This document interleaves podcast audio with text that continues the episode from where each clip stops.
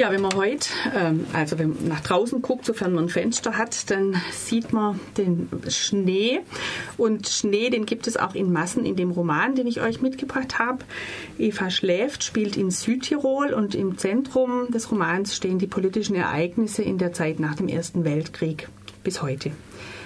Die Autorin Francesca Melandri hat den Roman in zwei Erzählsträngen aufgebaut, die sich im Buch ja so wie umeinander winden und sich gegenseitig ergänzen.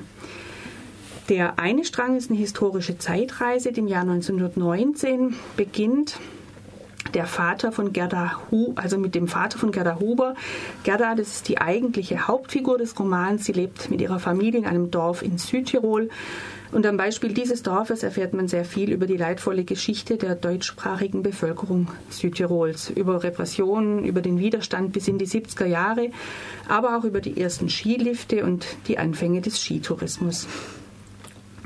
Nach dem Ersten Weltkrieg wird Südtirol Italien zugesprochen und mit der Machtergreifung der Faschisten wird die deutsche Sprache in der Öffentlichkeit verboten. Man hat versucht, die Menschen gewaltsam zu italienisieren. Viele ähm, ja, die deutsche Minderheit wird äh, gedrängt, das Land zu verlassen und viele Menschen, auch Gerdas Vater, wandert nach Deutschland aus und wird dort von Hitler begeistert aufgenommen. Aber nach dem Zweiten Weltkrieg kehrt die Familie zurück nach Süd Südtirol ohne Haus, ohne Papiere, ohne Arbeit. Gerda geht mit 16 Jahren nach Meran, um dort als Küchenhilfe zu arbeiten und schon bald wird sie schwanger. Ihre uneheliche Tochter Eva verbringt ihr erstes Lebensjahr in einem Laufstall einer Hotelküche und später wächst sie in einer Großfamilie auf und sieht ihre Mutter nur zwei Monate im Jahr. Diese Monate aber sind die wertvollsten im Leben des Kindes. Ja, dieser historisch geprägte Erzählstrang endet etwa 1992, als Südtirol weitreichende Autonomie erhält und Italien sich verpflichtet, dem Schutz der deutschsprachigen Minderheit nachzukommen.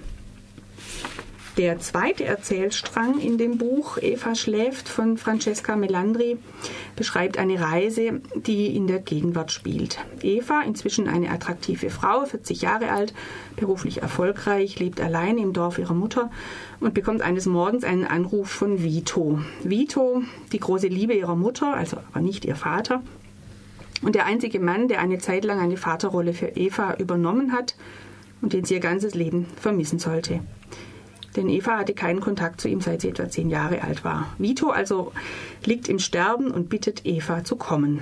Sie macht sich dann mit Bus und Bahn auf den Weg zu ihm nach Kalabrien, eben von Südtirol aus, und erinnert sich während der Reise an zahlreich, zahlreiche Kindheitserlebnisse. Dieser zweite Erzählstrang ist auch eine ganz wunderbare Reisebeschreibung. Ähm, ja, macht richtig Spaß, den zu lesen. Die beiden Erzählstränge sind sehr unterschiedlich aufgebaut, aber eben sie ergänzen sich für mich zu einem wunderbaren Ganzen und das ganze Buch ist sehr flüssig zu lesen. Was mich berührt hat an diesem Buch, ist der Wunsch der Autorin nach Versöhnung, sowohl im politischen als auch im privaten. Es gelingt ihr meiner Ansicht nach sehr gut, die Hintergründe der historischen Ereignisse zu beleuchten. Sie versucht Verständnis zu schaffen für beide Seiten und die Geschehnisse nicht in Vergessenheit geraten zu lassen. Ich möchte jetzt noch eine kleine Passage vorlesen. Eva ähm, ist wieder zurück nach dieser Reise in ihrem Dorf bei ihrer Mutter. Und jetzt umarme ich meine Mutter, denn nichts und niemand kann uns für das entschädigen, was wir verloren haben. Auch die nicht, die für den Verlust verantwortlich oder direkt oder indirekt der Grund oder der Anlass für ihn sind. Denn letztendlich, wenn alles abgerechnet und klar zu erkennen ist, wer wem etwas genommen und warum er das getan hat, wenn Soll und Haben und die ganze doppelte Buchführung von Schuld und Groll exakt aufgelistet sind, bleibt doch nur eines, was wirklich zählt. Sich wieder umarmen zu können und nicht mehr länger, auch nur für einen Augenblick, das große Glück zu vergessen, zu leben und zusammen sein zu dürfen.